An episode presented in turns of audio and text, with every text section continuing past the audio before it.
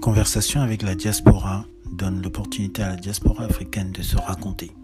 Les voix que vous entendez sont celles de ceux qui ont posé leurs valises à des milliers de kilomètres de leur terre natale. Et certains de ces voyageurs regrettent parfois ce sacrifice. Mais d'autres considèrent leur exil comme une délivrance. Par le récit sincère de leur parcours, ils partagent avec vous leurs rêves, leurs idéaux et même leurs angoisses. Ils se livrent sans filtre pour que leurs témoignages les survivent et inspirent ceux qui, comme vous, prennent le temps de les écouter. Bonjour, je suis Stéphane Ekobou et je vous souhaite la bienvenue sur le podcast Conversation avec la diaspora. Valérie Amadala, notre invitée originaire du Cameroun. Après avoir été hôtesse de l'air durant 5 ans et donc voyagé dans le monde, Valérie marque une pause et reprend des études de marketing, de communication et de management des affaires. Grâce à ses compétences, sa personnalité radieuse, sa rigueur, son sens du détail et sa recherche d'excellence, Valérie intègre l'univers du luxe et notamment LVMH, le leader mondial du secteur. Au sein de cette structure de renommée internationale, Valérie contribue au succès de projets d'envergure, mais cette expérience lui révèle surtout une évidence, l'urgence de démocratiser toutes les beautés du monde. Valérie fonde donc l'initiative Origin Beauty qui se donne pour mission de dénicher aux quatre coins du monde les meilleurs produits adaptés aux peaux multiethniques pour les rendre accessibles à tous. Valérie contribue ainsi à sa manière à créer un monde plus respectueux de nos singularités.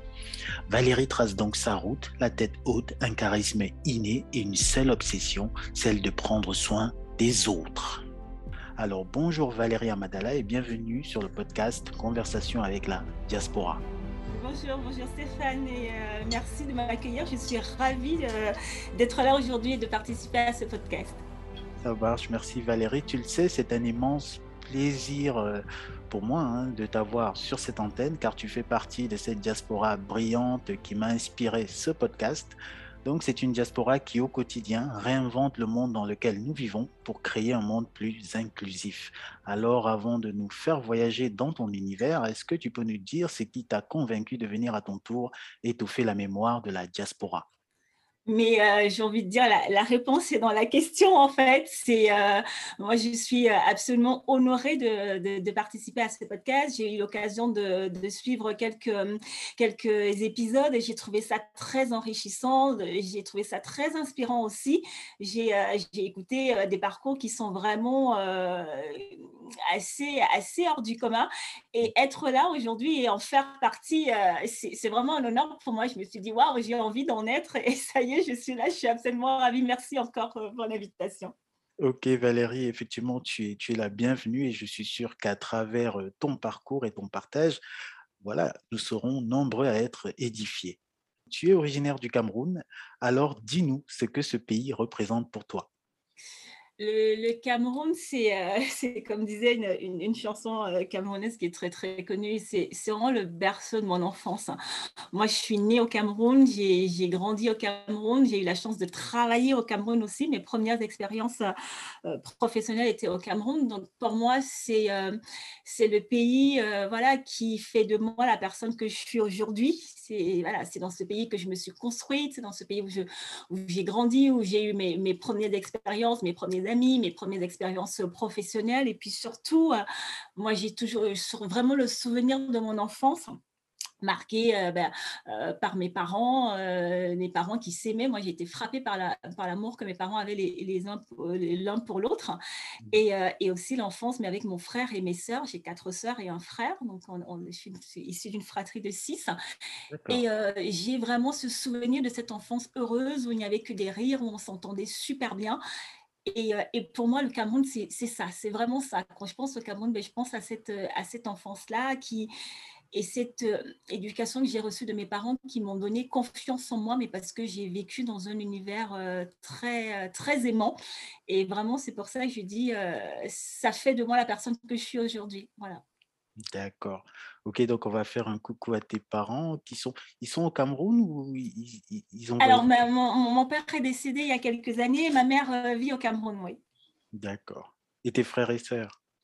Entre euh, la Belgique et la France. Ça marche, on leur fait des coucous. Oui. Alors, donc, pour continuer dans notre lancée sur le Cameroun, donc Valérie, tu as été hôtesse de l'air pour la compagnie nationale du Cameroun, hein, la Mhm, Cameroon Airlines. absolument. Voilà. Alors, dis-nous, qu'est-ce que tu penses de euh, sa petite sœur, hein, la Camerco? Est-ce que c'était mieux avant? Heu, beh, déjà, heu, Camerco, à titre personnel, je suis, hem, très heureuse que Camerco puisse exister, heu, aujourd'hui, qu'il puisse avoir une continuité, de cette, de cette compagnie aérienne que moi j'ai tellement aimée et heu, malheureusement, je suis hyper mal placée pour, pour répondre à la question de: «Est-ce que c'était mieux avant?» parce que je n'ai pas travaillé, chez Camerco, donc je n'ai pas de, de lieu de comparaison. Mais toutes les histoires sont différentes. Déjà, il faut savoir que Cameroun Airlines, c'était d'abord Air Afrique, hein, euh, qui était la seule et unique compagnie africaine.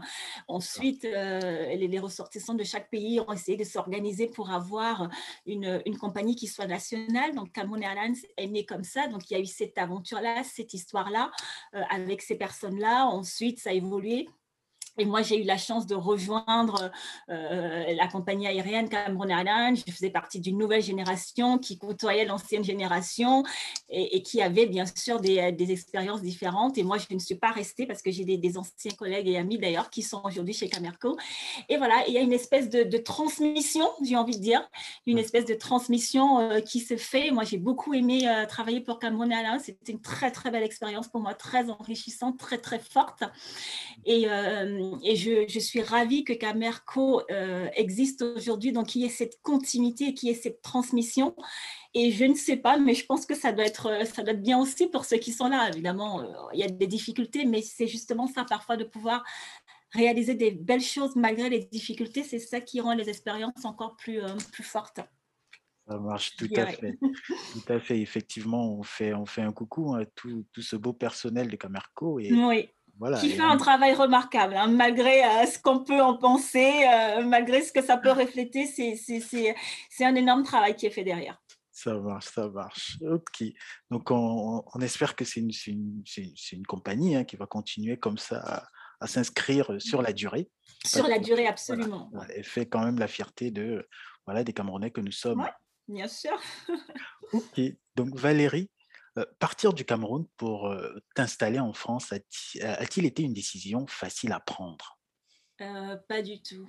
Non, honnêtement, pas du tout. Ça n'a pas du tout été une, euh, décision facile à prendre parce que voilà, moi, j'ai travaillé euh, déjà chez, euh, chez Cameroun Airlines. J'avais une, voilà, une vie professionnelle qui était assez intense et qui me plaisait beaucoup. Et euh, décider de partir du Cameroun pour m'installer en France, donc un pays que je connaissais déjà, de par mes voyages, de par le fait que j'avais ma famille qui vivait en France. Je passais souvent mes vacances, des mois entiers. En France, à Paris. Donc, je, je savais un peu les difficultés qui, euh, qui m'attendaient. Mhm. Donc, il m'a fallu vraiment une grande détermination pour, euh, pour décider de quitter le Cameroun. C'était vraiment, voilà, c'était vraiment un choix.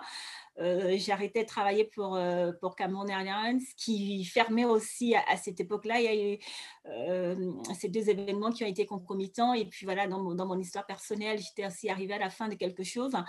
Euh, non, ça n'a vraiment pas été, euh, ça n'a pas été facile. ça n'a pas été une décision facile, mais c'était un pas en avant que je voulais faire. C'était une nouvelle vie que j'avais envie de commencer. et malgré les difficultés qui m'attendaient, j'ai quand même décidé de faire ce choix-là. Et je ne le regrette pas aujourd'hui. Ça marche. En tout cas, effectivement, on aura, on aura l'occasion de voir hein, toutes ces belles choses que tu as, tu, as fait après ton expérience au, Cameroun. Et donc, Valérie, dans cette ville loin de ta terre natale, qu'est-ce qui te manque le plus? Mais du Cameroun, je dirais une espèce, euh, une espèce de, douceur de vie. Alors, je, me comprends euh, quand je dis ça parce que voilà, il, a- peut y avoir des violences aussi ou des choses qui sont difficiles à vivre, mais c'est cette espèce de confiance dans l'avenir. C'est-à-dire que même si les choses sont très difficiles ou que les situations peuvent, euh, peuvent penser sans issue ou qu'on puisse être dans des, des- des choses qui sont vraiment très dures, il y a cette confiance dans la vie, cette confiance dans l'avenir qui va toujours, voilà, qui va toujours se passer quelque chose, que Tout ça va bien finir. Ça, c'est euh, c'est le souvenir que j'ai du Cameroun. Je ne vais pas dire que c'est très camerounais, il y a beaucoup de personnes qui l'ont, mais moi, c'est cette, euh, confiance-là qui me, qui me manque parce que euh, des fois, euh, ben, quand on vit en Occident, on a, les gens sont un peu plus pessimistes, je vais dire. on voit pas ce côté euh, confiance de se dire voilà, j'en vois pas le bout, je ne sais pas comment, mais je sais que voilà, il va y avoir, il va y avoir une solution. C'est d'ailleurs il y a cette expression qu'on disait aussi au Cameroun, impossible n'est pas camerounais. Hein, Donc voilà, il y, a, il y a de ça. Je pense que c'est ça qui me manque le plus. Effectivement, tu as, raison de noter cet optimisme voilà, qu'on a. Peut-être c'est lié au fait qu'il y ait des rayons de soleil qui viennent un peu égayer un quotidien qui est plein d'incertitudes, mais, mais on arrive effectivement voilà, à, toujours se réveiller le matin avec le sourire. Avec le sourire, voilà. ok, merci Valérie hein, pour ce partage. Donc, Valérie, dis-nous, qu'est-ce qui te pousse à reprendre tes études de marketing, de communication et de management des affaires?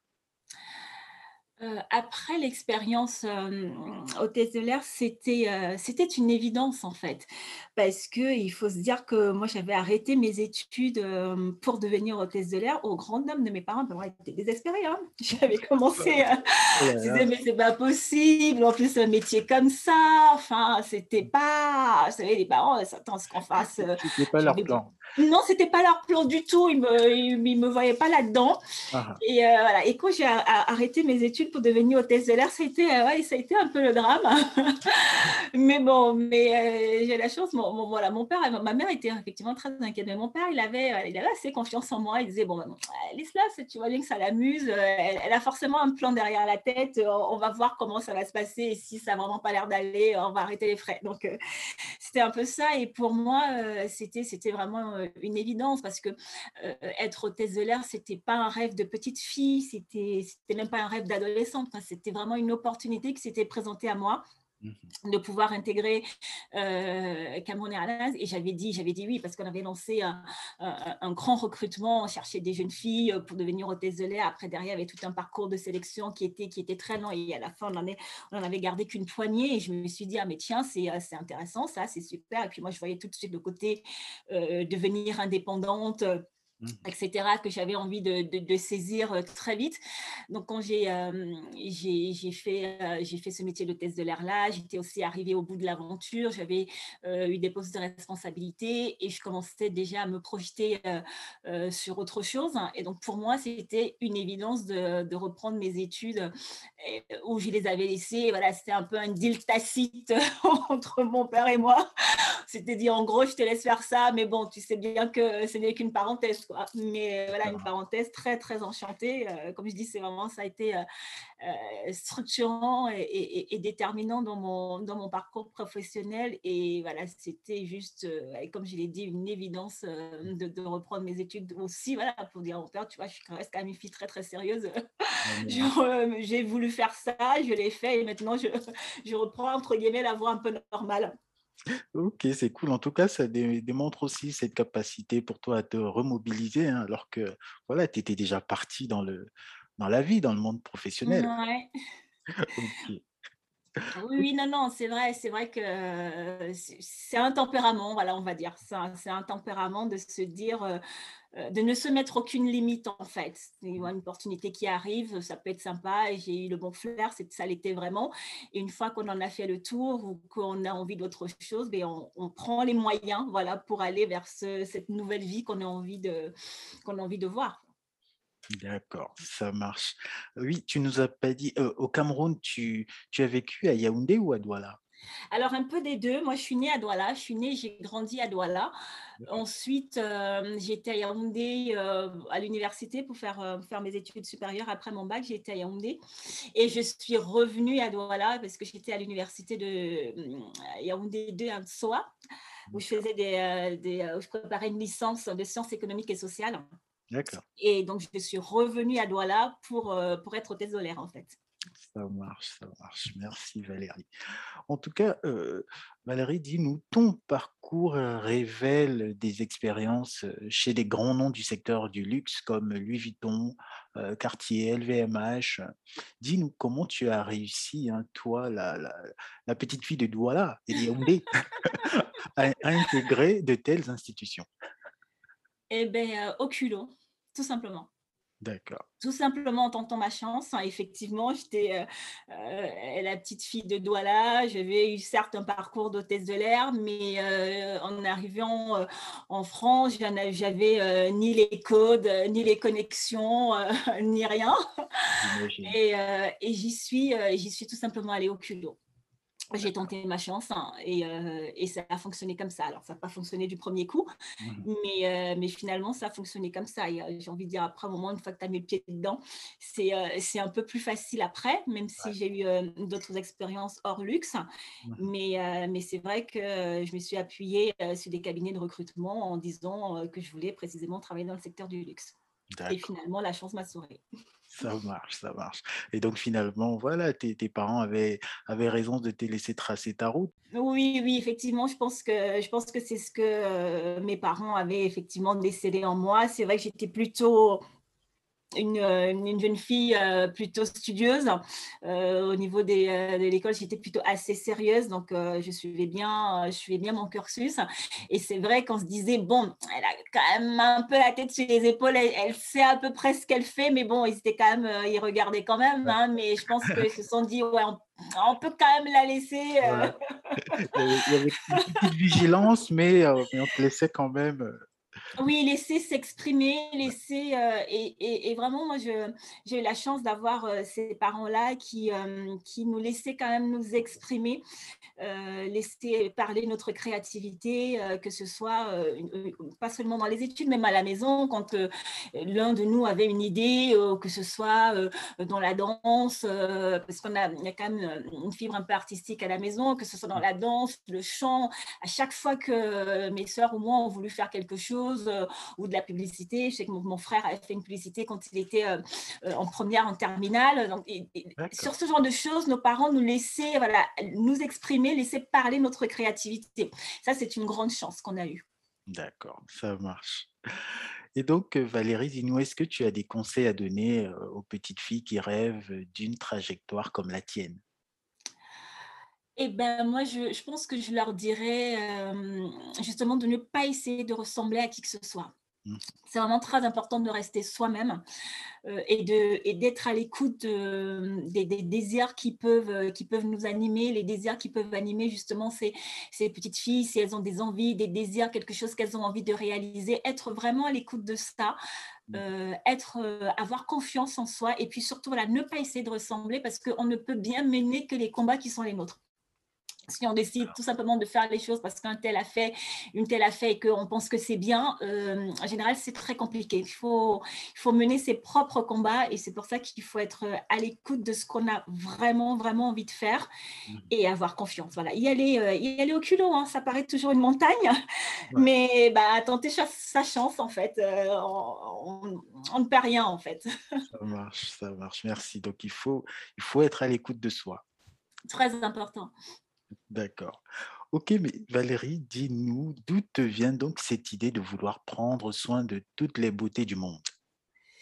Bah, ça, vient de, ça vient de mon expérience en tant qu'hôtesse de l'air. Comme je disais, c'est une expérience qui m'a vraiment marquée, qui m'a vraiment structurée c'est un métier de service, il hein, ne faut, faut, pas mmh. l'oublier, un métier très exigeant, mais ça reste quand même un métier de service parce qu'on on, on, on, prend soin des gens, on a, on a envie qu'ils passent euh, comme un, bon moment euh, dans ce, euh, pendant, leur, pendant leur voyage, à la fois sur leur sécurité, même si c'est la partie qu'ils ont un peu moins, et puis sur leur bien-être. Ensuite, moi, il y a aussi le fait que ce métier m'a donné la, la chance de, de rencontrer des gens tellement différent, tellement différent de moi, tellement différent euh, de mon univers. C'est sûr qu'une fois que vous allez dans un pays différent, ben, vous voyez des personnes différentes, des habitudes différentes. Euh, quand la différence déjà se marque en Afrique parce que on voit bien que euh, tous les pays africains sont différents, mais encore plus quand on change de continent. On voit ces différences-là et moi, j'ai beaucoup été touchée et marquée par ça. La singularité des gens, de se dire mais c'est extraordinaire, toute cette richesse, euh, toute cette, euh, toute cette euh, diversité. diversité, c'est vraiment le mot de, personnes. Je me suis dit, mais c'est incroyable. Et, je me disais une fois effectivement que j'ai été installée à Paris, je me disais, mais comment ça se fait que cette diversité n'est pas aussi, n'est pas tant montrée, n'est pas représentée C'était, je me disais, mais je ne comprends pas. On a un monde qui est tellement riche, comment ça se fait-il qu'on voit toujours les mêmes visages, les mêmes beautés, les mêmes personnes, alors que mmh c'est tellement plus.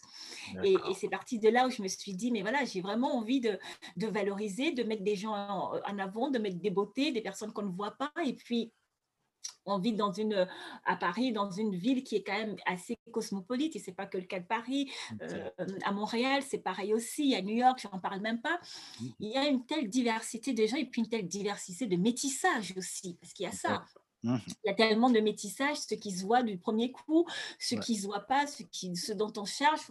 Des, des personnes, discuter avec elles qui disent euh, des personnes à la peau très très blanche ou alors peut-être des cheveux qui vont être frisés, qui te disent Ah, mais tu sais, au fait, ma grand-mère est sénégalaise, euh, des choses comme ça. Et je me disais, mais c'est fantastique, c'est génial. Il faut pouvoir euh, les mettre en avant. Et en parler un peu plus. C'est vraiment un petit peu de là que m'est que m'est venue cette idée. Ben voilà, en même temps, en prenant soin, l'univers du bien-être, ça me parle beaucoup. C'est c'est un univers avec lequel j'ai beaucoup euh, j'ai beaucoup d'affinités, que mmh. j'ai pu aussi euh, beaucoup expérimenter euh, quand j'étais hôtesse de l'air, parce que c'est important aussi la présentation, mais ça c'est pas que ça, mais ça fait partie du métier. Et puis, comme je dis toujours, la beauté n'a rien de futile, au contraire. Euh, c'est quelque chose qui permet d'avoir confiance. J'en parlais tout à l'heure. La confiance en soi est très importante, mais on se rend compte que finalement, ça passe par un bien-être personnel. Quand on se sent bien, euh, on a tout de suite confiance en soi. On peut tout de suite, comme je disais, hein, y aller au culot et se dire, bah, écoutez, moi, je suis ci, je suis ça, je peux vous apporter ci. Mais ça passe aussi par le fait d'être bien. Et le fait d'être bien, bah, ça passe par le fait de trouver des produits qui correspondent vraiment au type de peau, au type euh, de cheveux, euh, au maquillage, etc. Donc, tout ça, ça participe dans tout Mmh. Et, la beauté est vraiment essentielle pour notre monde. Hein. N'est pas que physique, on le voit dans l'art, dans les peintures, dans la musique, dans tout ce qu'on, dans tout ce qu'on peut voir, dans tout ce qu'on peut vivre. Mmh. Donc, euh, loin d'être futile, elle est vraiment essentielle. Ça marche. Tu as, tu as donc décidé de créer Origin Beauty hein, pour, euh, pour matérialiser ton désir de prendre soin des peaux multiethniques que tu as évoqué tout à l'heure. Et mmh donc, euh, quelle est la promesse que tu fais à ceux qui décident de te faire confiance en achetant les produits que tu déniches? Eh ben, déjà, je, dirais euh, un sourcing euh, fait avec amour. un, sourcing fait, un sourcing fait avec amour euh, et soin, parce que en étant vraiment l'une des premières concernées par cette problématique-là et en ayant, on l'a évoqué tout à l'heure, travaillé dans le luxe, il y a une recherche de qualité et d'excellence. Et parfois, moi, je me suis rendu compte aussi, euh, en, étant à Paris, que quand on parlait de beauté multiethnique ou de, ou de beauté afro, c'était toujours, euh, c'était pas mis en, valeur. Il y avait toujours un côté un peu péjoratif, un côté un peu, un côté un peu négatif. Il n'y a pas de soin qui est vraiment mis. On n'essaye pas de le valoriser. On ne donne pas vraiment à cette beauté toutes ces lettres de noblesse. Mmh. Donc, je suis la première concernée. Et quand j'achète quelque chose pour moi, je me dis, mais si les autres ont besoin de ça, euh, je vais le faire comme si je le faisais pour moi. Donc, vraiment un sourcing fait avec amour et avec soin pour aller vraiment chercher les produits euh, qui sont les meilleurs des produits qui soient sains, parce que ça, c'est une vraie question aujourd'hui. Aujourd'hui, on consomme sain euh, dans notre façon de, de manger. On mmh. se dit, voilà, on va, on va privilégier des aliments qui sont un peu plus sains, des aliments qui sont un peu plus bio, des aliments qui respectent, qui sont respectueux de notre corps, de notre environnement. Et même dans la façon de s'habiller, hein, il y en a qui préfèrent aussi maintenant privilégier des circuits qui sont courts, des vêtements qui sont peut-être un peu plus chers, mais qui vont durer plus longtemps plutôt que d'acheter euh, des, vêtements tous les trois mois. Donc, il y a cette nouvelle façon de, consommer qui est importante. Et moi, je le transporte aussi. Euh, sur le sujet de la beauté et du bien-être. Là aussi, on a besoin des produits qui sont sains parce que la peau, voilà, c'est, elle, est, elle, est, faite pour nous protéger, pour protéger l'organisme. C'est la première, on parle toujours de la barrière cutanée, hein, c'est, vraiment quelque chose qui est de la protection. Donc, c'est important de veiller à ce qu'on met sur notre peau, euh, d'avoir euh, pas des produits euh, ben, qui vont nous abîmer la peau. on peut, alors, c'est pas le sujet ici, hein, toute la problématique autour de la dépigmentation, tout ce qui est éclaircissement de peau, ce genre de choses. Mmh. Il y a beaucoup de produits qui sont, qui sont encore là-dedans aujourd'hui. Mmh. Et j'avais vraiment à cœur de dénicher des produits qui sont vraiment sains, qui soient faits avec des matières naturelles, qui soient faits avec des ingrédients issus du continent, qui soient faits à base euh, d'huile de baobab, euh, de banane, ce genre de choses, d'avocat voilà, donc ça, fait partie des, des, des, des marques que, j'ai aujourd'hui. Donc, il y a vraiment le côté d'avoir des produits sains, être sûr de ce qu'on met sur la peau et être sûr que ça fait du bien. Euh, la promesse aussi, ce sont des produits qui soient efficaces.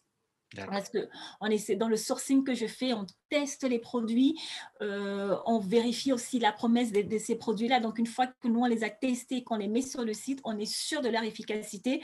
Euh, si un produit dit qu'il hydrate, il faut absolument qu'il hydrate. Il faut, il faut mmh. qu'il fasse ce euh, pourquoi il a été fait. Et le dernier aspect, ben, c'est la beauté. J'en ai parlé tout à l'heure. Mmh. la promesse qu'on fait, ben, c'est d'avoir aussi des produits qui soient beaux, des produits qui soient agréables à utiliser non pas simplement pour avoir un bel objet, mais comme je vous disais, toutes ces petites, ces petites choses, ça participe à redonner euh, à la beauté multiethnique, c'est l'être de noblesse. C'est mmh. vraiment euh, la, beauté euh, dans, le, dans le continent africain, en particulier au Cameroun et tous les autres continents. Les femmes et les hommes aussi prennent soin d'eux. C'est mmh. très culturel. Ça, ça, fait partie, bah, c'est un peu, c'est une marque de respect pour les personnes qui sont en face euh, quand on va accueillir. Voilà, ça, ça, fait partie de ça, de prendre soin.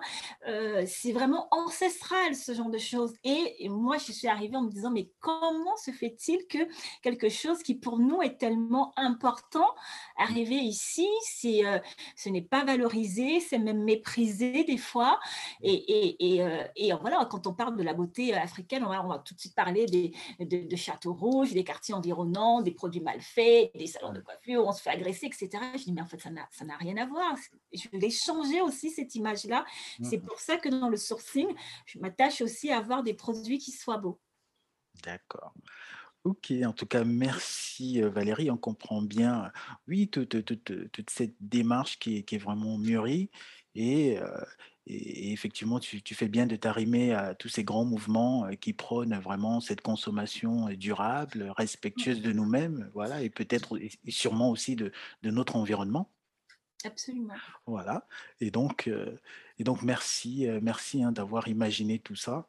Et donc, Valérie, quelle est donc la stratégie d'Origine Beauty pour atteindre le maximum d'hommes et de femmes qui recherchent des produits qui leur sont adaptés?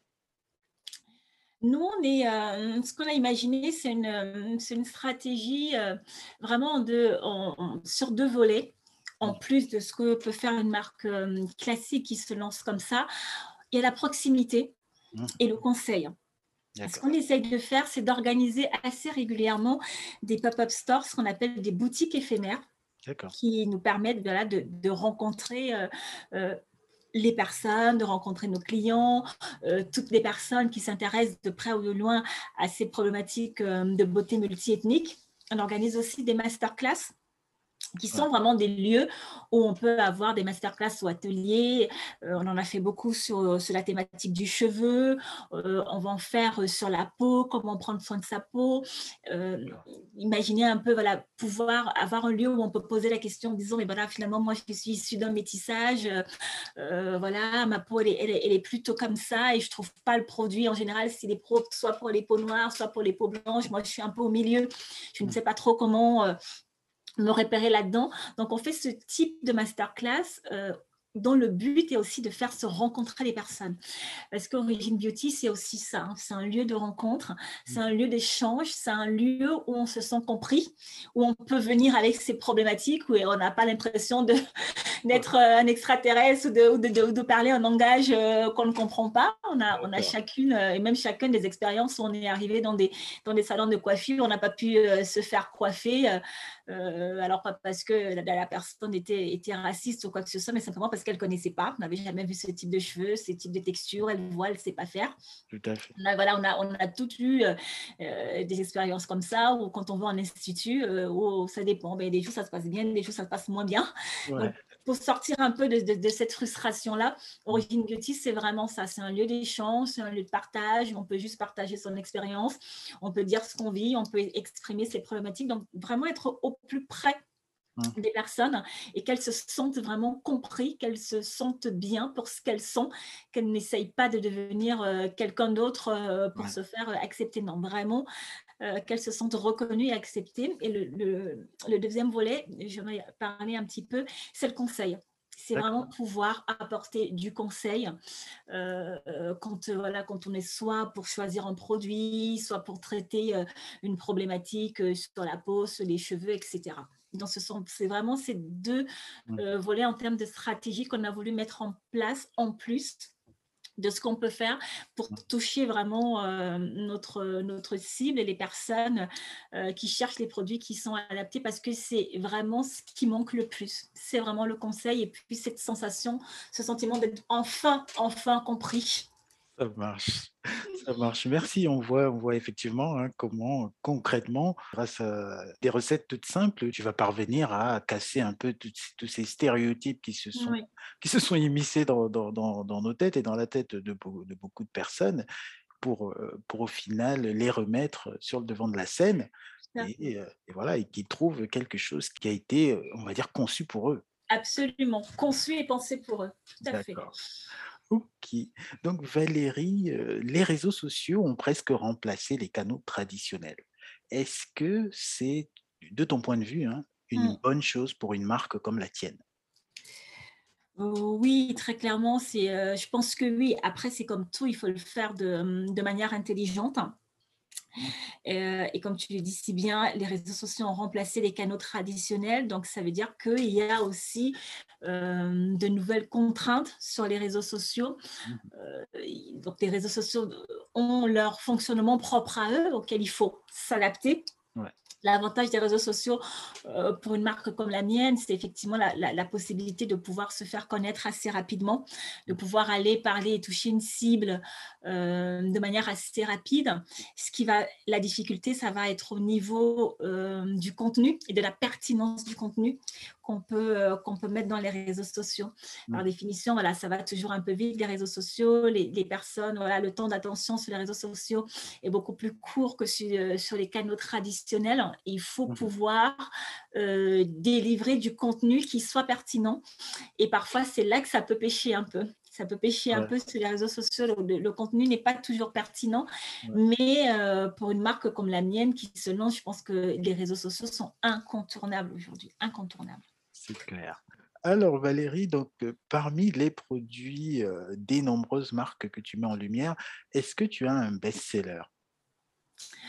En termes de, best-seller, j'ai euh, effectivement euh, euh, pas mal de produits qui sont vraiment très qualitatifs et qui sont, qui sont très demandés. Et notamment, et donc, un produit que je, je, profite de cette antenne pour en parler, c'est un produit qu'on a lancé, je vais dire, en marque propre, qui s'appelle le Wow, qui est un complément alimentaire pour la peau. Euh, moi, euh, j'ai développé ce produit-là parce que comme, euh, quand j'ai arrêté ma pilule, ma pilule contraceptive, j'ai eu ma peau qui a, qui a complètement explosé. C'est le mot, hein, on, va, on va le dire, qui a, qui a, qui a vraiment explosé. Mmh. Et, et j'ai vu des changements sur, sur mon visage qui étaient, qui étaient assez impressionnants. moi, mmh. j'ai arrêté ma pilule pour des raisons euh, médicale. Donc, c'est un, un, une solution que je, ne peux plus prendre aujourd'hui. Et euh, il me fallait trouver une alternative hein, pour pouvoir euh, réguler ma peau. Mmh. Et j'ai cherché, j'ai utilisé beaucoup de produits, beaucoup de compléments alimentaires et je ne trouvais pas la solution. Et je me suis, je me suis attelée. Moi, en général, je suis quelqu'un qui, qui, qui, passe vraiment à l'action et, qui n'est pas, qui n'est pas attentive. Et je me suis dit, mais pourquoi il n'y aurait pas sur le marché un produit qui soit naturel, avec des produits qui soient vraiment naturels et qui arrivent à réguler, que ce soit les problèmes hormonaux, que ce soit les problèmes de foie, que ce soit les problèmes, enfin tout ce qui fait qu'on peut avoir des problèmes de peau à un moment ou à un autre. D'accord. Et donc, j'ai travaillé et on a développé ce produit-là qui s'appelle le Wow, comme son nom l'indique. C'est vraiment un produit, il est wow. Je, n'ai pas trouvé, je n'ai pas trouvé un autre mot euh, pour pouvoir. Euh, écrit comment? Ça s'écrit W-A-O-U-H. Wow. Exactement. Mais, mais, mais, quand j'ai utilisé, ça a été ça. ça il, il, a été radical sur ma peau. Il faut, faut, faut, se dire que moi, j'avais euh, des, des, boutons qui étaient tellement énormes qu'on aurait dit des kystes. C'était vraiment euh, c'était extraordinaire. En fait, c'est un produit qui est tout à fait naturel, qui est fait à base de plantes qui est fait à base euh, de bardane et de pissenlit, qui sont des plantes naturelles et qui agissent naturellement pour, euh, pour purifier le foie. Et euh, ma dermatologue me disait toujours, mais Valérie, tu sais, les problèmes de peau en général, c'est des problèmes de foie. Quand tu as un foie qui n'est pas en bonne santé, qui est obstrué, qui est lourd, en général, comme la peau, ça fait partie voilà, des organes qu'on appelle émonctoires, donc ils sont censés rejeter toutes les toxines, les impurités, donc ça passe souvent, ça passe par la peau.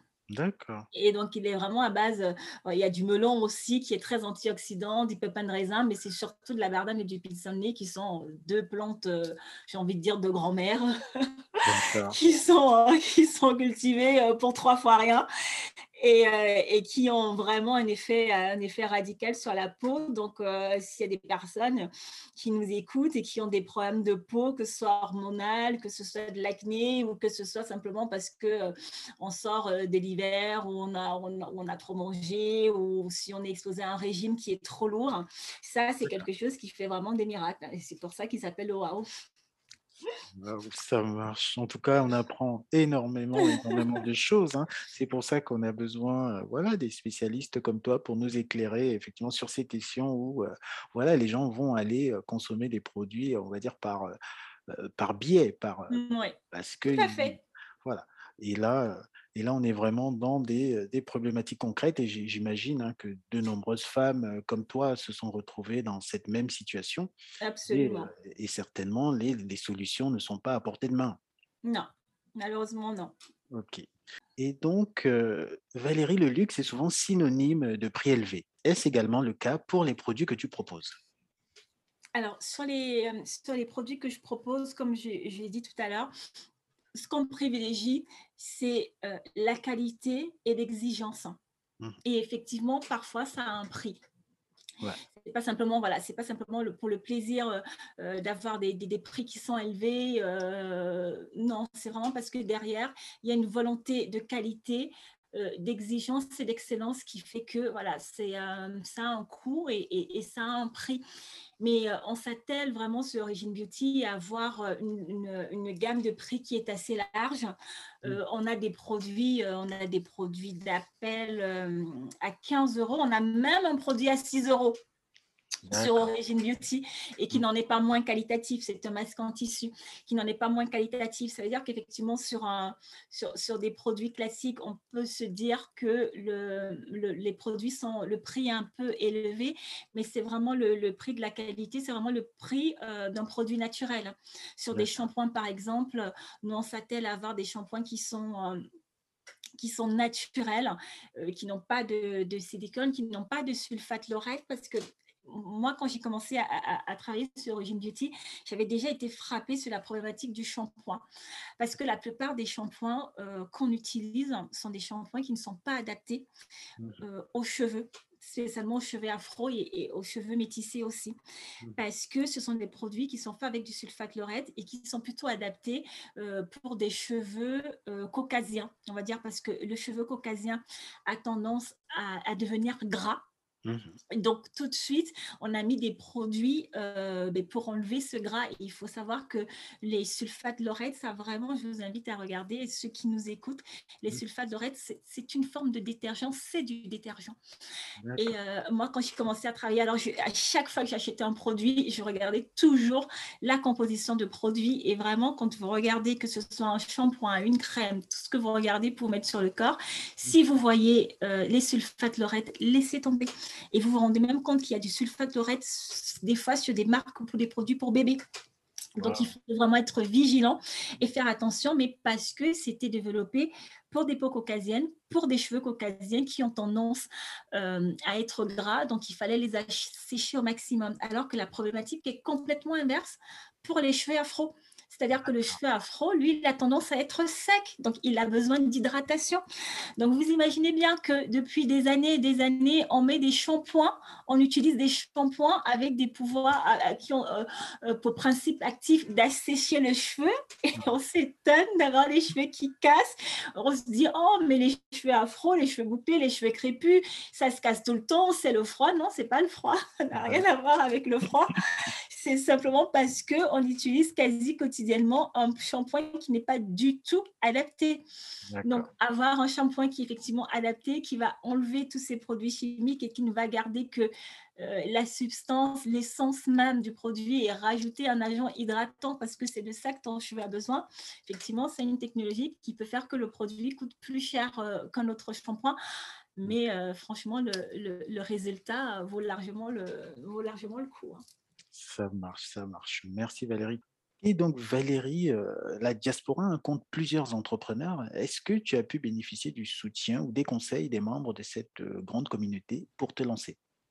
Malheureusement, non, je n'ai pas eu cette chance je n'ai pas eu cette chance de pouvoir euh, intégrer, intégrer ces, ces, communautés ou ces diasporas. Et j'avoue que quand, quand je me suis lancée, je, je n'étais pas très informée je n'étais pas, voilà, pas très informée qu'il y avait justement des cercles, des clubs euh, qui, euh, qui poussaient justement l'entrepreneuriat euh, africain. J'étais complètement passée à côté de cette, de cette information-là. Et finalement, bon, j'ai tracé un peu mon, mon, chemin toute seule. Mais c'est vrai qu'après, alors pas au moment du lancement, pas au moment où je me suis lancée, mais c'est vrai qu'après, effectivement, j'ai pu échanger et discuter justement avec certaines personnes, mais je me suis dit, ah, ça, ce sont des conseils qui m'ont manqué, qui m'ont manqué quand je, quand je me suis lancée. Euh, ça m'aurait évité bien des déconvenus, j'aurais gagné du temps. Tout à fait. Après, voilà, après, il n'est jamais trop tard. Hein, oui, absolument. réajuster Ok, ok. En tout cas, cette question, elle n'était pas anodine parce que moi, je suis également en partenariat avec l'association African Valley mmh qui, qui, qui, effectivement a comme ça pour ambition un peu de, de créer voilà, ces, ces, réseaux, ces réseaux d'entrepreneurs de la diaspora ou de porteurs de projets, hein, parce qu'il y a aussi dans l'African Valley, il y a des, des, personnes qui, qui portent que des projets, on va dire, mmh humanitaires ou solidaires. Absolument. mais, mais, voilà, c'est un espace. Hein, où moi je vais, je, t'invite à venir, hein, où tu peux, tu peux, tu vas pouvoir présenter aussi tout ce que tu fais et, et certainement trouver des personnes qui ont toutes les problématiques que tu as, que tu as évoquées. Hein. Ah, mais oui, mais alors avec grand plaisir, moi je trouve que c'est hyper important. C'est quand on se lance, c'est important d'avoir euh, cette communauté bienveillante qui, euh, qui va croire en votre projet, qui va vous encourager, euh, même si tout ne se traduit pas en financement ou quoi au caisse, mais simplement d'avoir des personnes qui croient en vous et qui vous disent oui, effectivement, on, pense que vous pouvez le faire, allez-y, ne te décourage pas, vas-y, etc. C'est hyper important. C'est hyper important, effectivement. Tout à fait. Valérie, j'ai entendu parler aussi du concept de beauty truck, hein, parce que j'ai regardé déjà, oui, sur, sur Internet, hein, des, mmh. les, interventions que tu as pu faire sur plusieurs plateaux. Mmh. Et donc, j'ai entendu parler du concept Beauty Truck, une, une, initiative solidaire que tu as lancée pour venir en aide à des femmes en difficulté. Est-ce que tu peux nous en dire plus? Oui, oui, oui, avec grand plaisir. C'est vraiment quelque chose qui me tient vraiment à cœur. Euh, le beauty truck euh, d'origine beauty, c'est vraiment l'idée de faire des maraudes en fait, parce que euh, j'ai parlé de ça en tout début, de côté avoir confiance en soi, prendre soin de soi. Et je pensais à ces femmes qui sont finalement en situation d'isolement aussi, non seulement en difficulté, mais aussi en situation d'isolement et qui sont parfois dans la rue. Mmh et qui, euh, et qui ne bénéficient plus, euh, euh, qui ne prennent plus le temps de prendre soin d'elles, mais parce qu'elles ont des problèmes beaucoup plus urgents, simplement savoir ce qu'elles vont manger ou savoir où elles vont dormir. Mmh. Donc l'idée avec le Beauty Track, c'est de faire des maraudes et d'aller à la rencontre de ces femmes-là, de pouvoir discuter un petit peu avec elles, de pouvoir leur proposer qui un shampoing, qui une pose vernis, qui une pose qui une pose euh, make-up ou maquillage, etc. Mais plus que, plus que ça, comme j'ai dit, c'est vraiment à un moment donné, de, redonner à ces personnes leur dignité, en fait. C'est de pouvoir venir vers elles, de se dire, ben voilà, tu es, quelqu'un, tu es un être humain, tu comptes, hein, dans la mmh. société, c'est difficile pour toi, mais mmh. c'est à notre niveau, hein, parce que on ne peut pas tout faire, mais on est dans le secteur de la beauté, de la cosmétique et se dire, prendre un petit moment euh, avec elles, leur parler, écouter ce qu'elles ont à dire et prendre soin d'elles, ça peut, euh, voilà, ça, ça, redonne de la dignité, ça redonne de la confiance et peut-être, euh, qui sait, au détour d'une discussion, ça peut déboucher sur, autre chose et, peut-être leur permettre de, de, sortir de leurs conditions. Et c'est vraiment quelque chose qui me tient, qui me tient beaucoup à cœur. Ça marche, ça marche. En tout cas, chapeau à toi hein, pour cette, cette belle idée. Et comme, comme tu le dis, hein, des, juste un petit, une petite initiative comme ça peut effectivement changer beaucoup de choses dans la vie et dans la vie de ces femmes en difficulté. Alors Valérie, dis-nous, hein, est-ce que tu as des projets ou d'autres initiatives qui sont en préparation? Alors, voilà, donc on continue toujours à travailler euh, sur Origin Beauty, à faire grandir euh, le concept, euh, bah, le faire connaître plus largement. Et dans les initiatives, ce qu'on est en train de préparer aussi, et ça sera en lien finalement avec, avec le, Beauty Truck, on a une initiative qu'on va mettre en place sur le gaspillage cosmétique.